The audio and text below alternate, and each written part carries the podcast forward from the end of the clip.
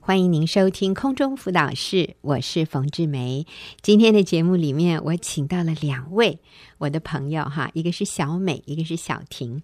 那特别我们是要访问小美，她要跟我们分享她的人生故事。那我们给她定了一个题目，叫做“铁饭碗变成金饭碗”。哇！你听了会不会很好奇哈？这个铁饭碗怎么变成金饭碗？所以我们先跟小美打个招呼。小美你好，冯姐你好，小婷你好，大家好，好。那小美跟小婷的关系哈，就是小婷是小美的小组长啊。那啊、呃因为小婷一路看着小美她信主，然后她生命的改变，所以啊、呃其实小婷推荐我可以来访问小美，因为小美有非常棒的生命故事。所以小美，你就大概跟我们说一下哈，就是这个铁饭碗。那当然我们知道就是什么意思呃，就是公务人员，啊哈，对而而且是高级公务人员， 还不是哎一般的公务人员哈。但是铁饭碗变成金饭碗，意思就是你放弃了铁饭碗呢。哇，哦那你跟我们讲一下这个过程。好，呃，在三年多前，我还在担任公职的工作。三年多前，我做了十年的公职，嗯对。然后因为一趟马来西亚的出差，就让我下定决心步入这个全职妈妈的角色。嗯，对，在马来西亚出差的期间，呃，我遇到了抢劫。哦，就歹徒把我包包里面所有的东西、护照、钱包全部都抢走了，嗯哈，然后就到是光天化日之下用抢的。对，骑哦着摩托车从旁边就是把包包强行抢走。哦，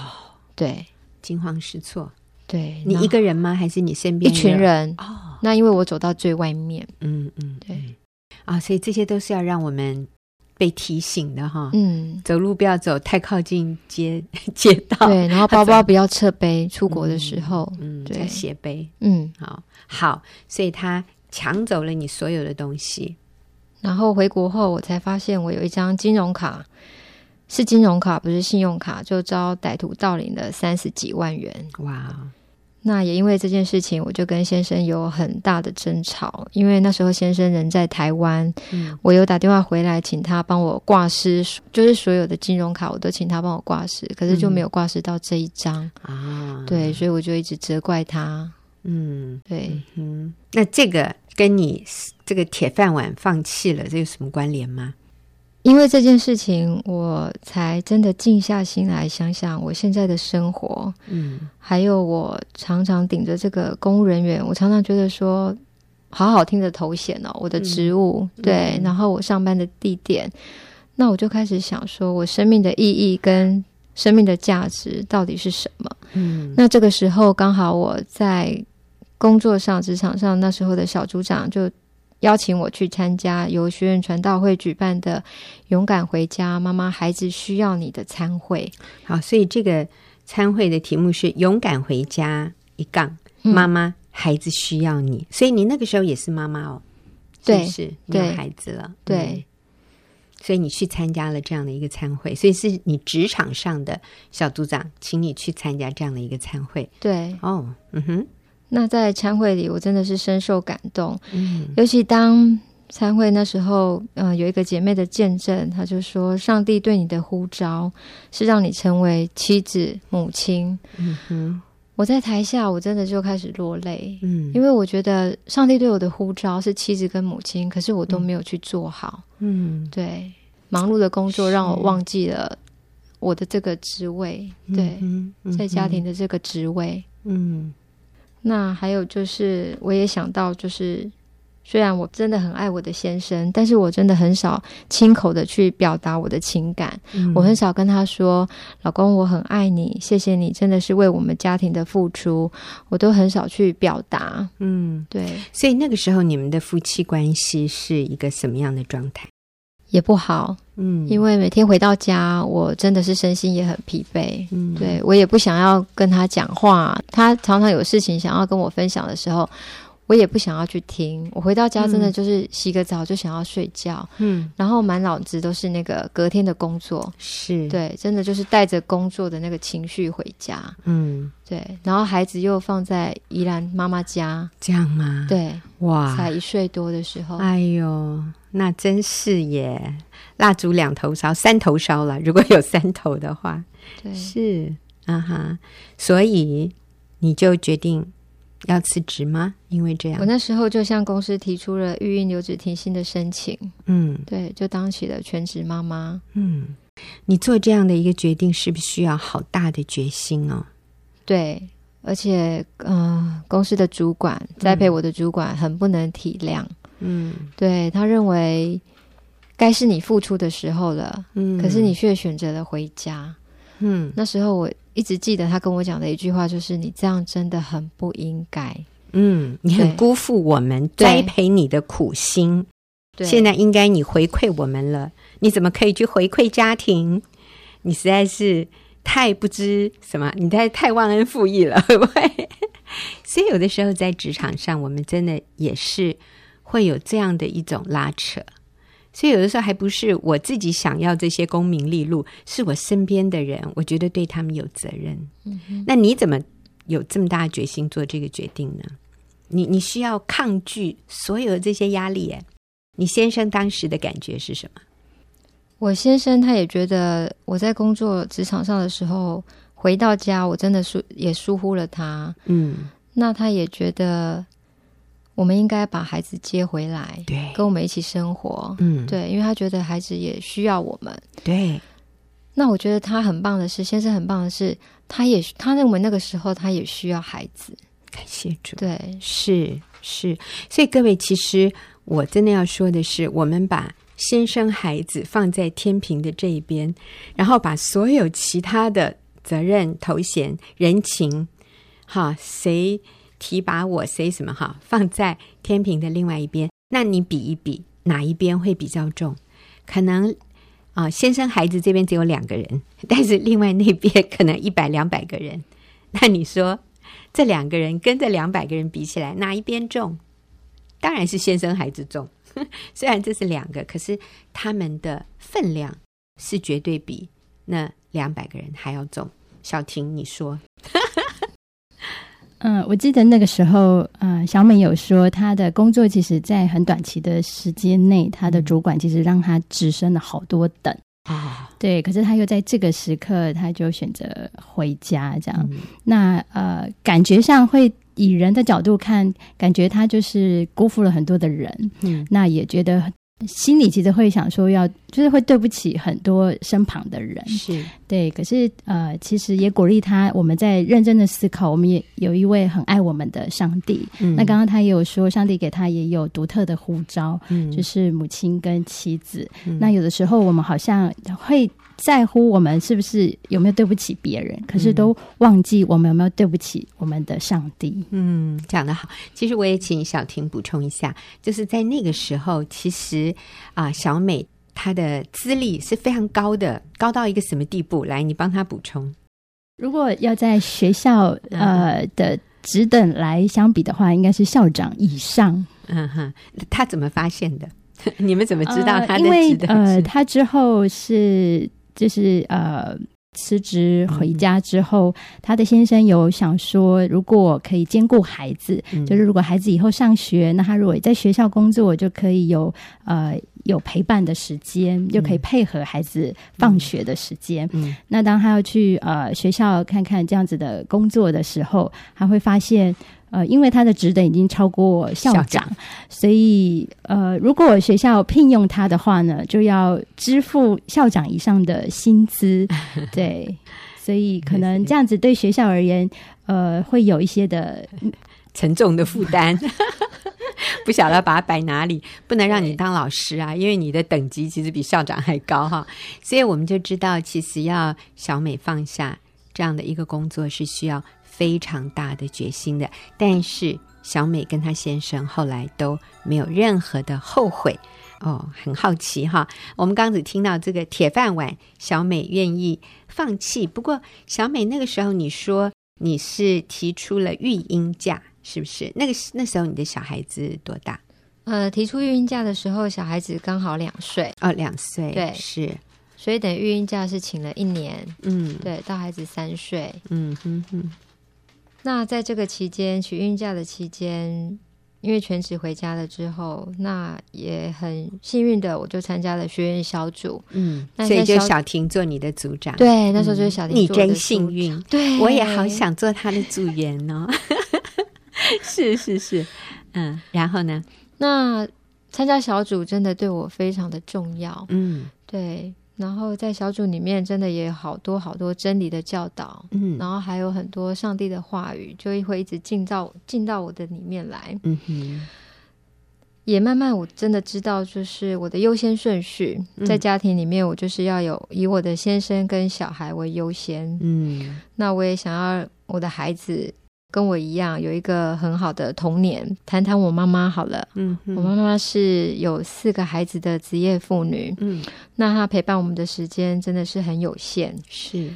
为了家里面的经济，她也是很辛苦。嗯所以小时候我就常常会一直督促自己，我什么事情我都要自己做，而且要做到最好，因为我的妈妈真的是没有太多的时间来陪伴我。嗯哼后来我就发现我很容易以积压我的情绪，嗯我的那个情绪我说不出来。嗯哼结了婚之后，我的先生他常常因为我积压我的情绪，他也很难以忍受。嗯他常常跟我说：“你要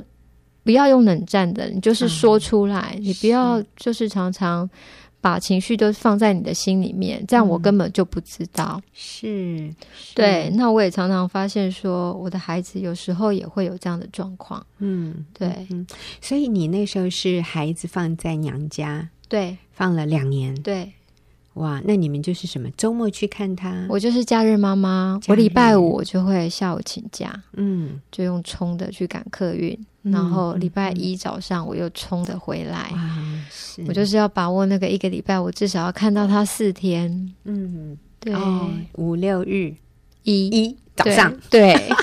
早上也也没没没几分钟吧，然后就要冲出来了，， 对嗯但是我先生那时候也好心疼，他觉得你每天都在冲，嗯那时候客运大概我要穿着高跟鞋跑大概十分钟，我才能够到客运站，是，对哦是就每天这样冲，那他就觉得说你这样子的生活也没有品质，是，对是，所以其实我相信每一个妈妈都是爱孩子的，但是因为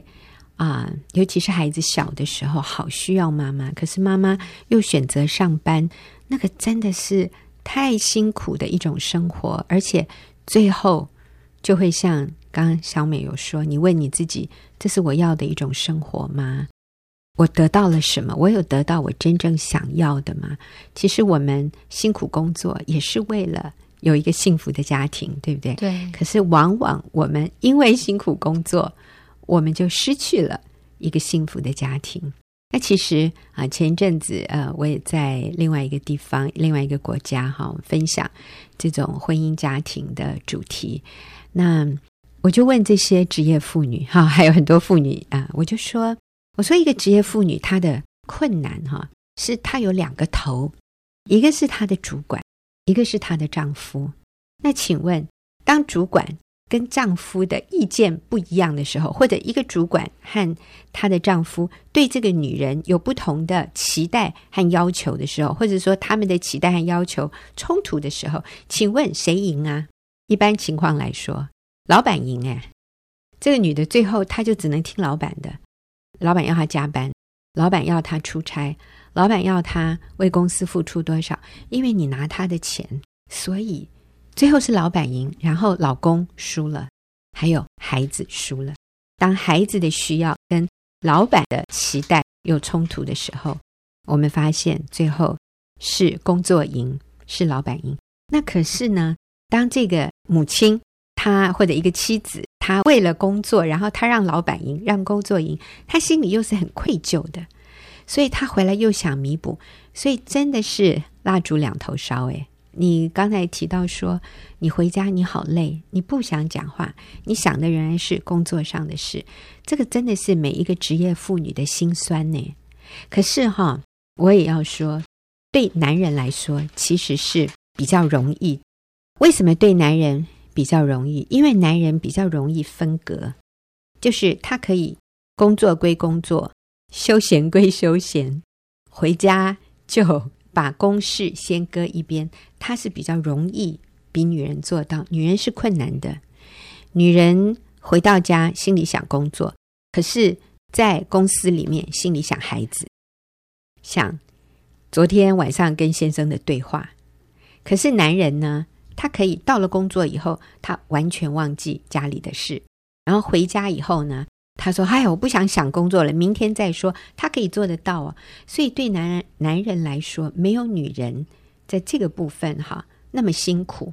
啊，当然，可能有些男人会抗议哦，说没有啦，我回家我会想到工作，但是我确实要说，你在工作的时候你就不会想家庭的。这个其实不是只有在上班的男人有这个问题。我的儿子小的时候，我那时候回娘家，在美国，我打电话回来，我说：“小琪，你有想妈咪吗？妈咪好想念你哦，你有想我吗？”我儿子怎么说？有啊，你现在跟我讲话，我就想到你啦。 那他的意思是说，如果我没有看到你，我是不会想你的。这个是很典型的男人的一个情况，这是上帝造他们如此，就是让他们能够在那个很强大的工作压力下，他还可以有一点区隔，所以他不至于永远二十四小时活在那个压力的底下。可是对女人来说，上帝比较没有给我们。我说天生的这种能力，所以女人要上班再兼顾家庭是极大极大的很艰难呢、 啊，很辛苦，真是非常辛苦的。你说，但是你在小组里面，你学到了一些真理，婚姻上的真理，所以你辞职回家以后，你觉得你有什么样的改变在夫妻关系上？呃，除了就是。敬重顺服先生之外，那那个当然是最基本的。嗯，对我来讲，那还有就是先生以前他他常常，譬如呃，在跟朋友聚会的时候，就讲一个例子，他在跟朋友聚会的时候，常常他的朋友就会问问我老公说：“哎，那你觉得我们这个周末去哪里去哪里？你觉得好不好？”我常常还没有等我先生开口，我就说：“不要，那个地方又热又晒太阳，不要。”我常常就是会，嗯，我会急着就是去跟他直接跟他的朋友这样说。那嗯久了之后，哎、欸，先生他也没有去跟我说我有这样子的，我也没有去发现说我自己怎么会都比他强话抢在前面。对，那后来我回家之后，我就有跟他道歉，我就说，哎、欸，我常常都你朋友是问我们的意见，可是我常常都代表你来。为我们家发言，就说：“哎、欸，我们不想去这样子。”嗯，我就跟他说：“哇，我觉得你那时候好包容我，然后你也没有去指责我，嗯、然后我会把我心中的那个爱，就是直接跟他说，嗯、而不会放在我的里面。对”所以你学会清楚的表达。对、嗯，我记得刚我跟你聊天的时候，你也提到说，以前你们的夫妻关系比较是一种五十对五十的，那什么意思？就是我觉得我也在上班，嗯，那他也在上班，所以我也要求他也要做家事，嗯，然后他也要付出，他会做，但是他有时候就会做的不甘愿，就是不甘心乐意的去做，嗯、那我都看得出来，嗯，等到我回家之后，我知道我不要再去要求他，我只要要求我自己有没有去做到，哎要把家里。弄得干干净净、整整齐齐的，因为那是我自己对这个家的要求。嗯、对，嗯、那后来我没有去要求他的时候，他都会主动帮忙。嗯，对，尤其是他工作即使很累，他也都会跟我说：“啊，今天厕所你不用洗了，我来洗就好。”这么好，对。所以以前你要求他，反而心不甘情不愿；后来你不要求了，你主动做，他反而也会。自动的做，帮忙嗯，对，你看，这个就是人际关系里面最微妙的地方。所以我们那句至理名言就是：“我不能改变别人，我只能改变我自己。”所以不是在一个五十对五十彼此要求的这样的一个关系里，而是我们要求我们自己做到那百分之百，我付出我的百分之百，然后我就发现，哎，对方也会有非常好的回应，哈，就进入一个。良性循环。好，我们今天的节目就先到这里哦。非常谢谢小美跟小婷啊、哦，小婷好安静哦。 但其实啊，小婷才是一个充满智慧的姐妹。那下个礼拜我会请小美跟小婷继续来到我们的节目，继续分享这个铁饭碗变金饭碗到底是什么意思。好，谢谢小美、小婷，那我们下个礼拜再会，谢谢，拜拜。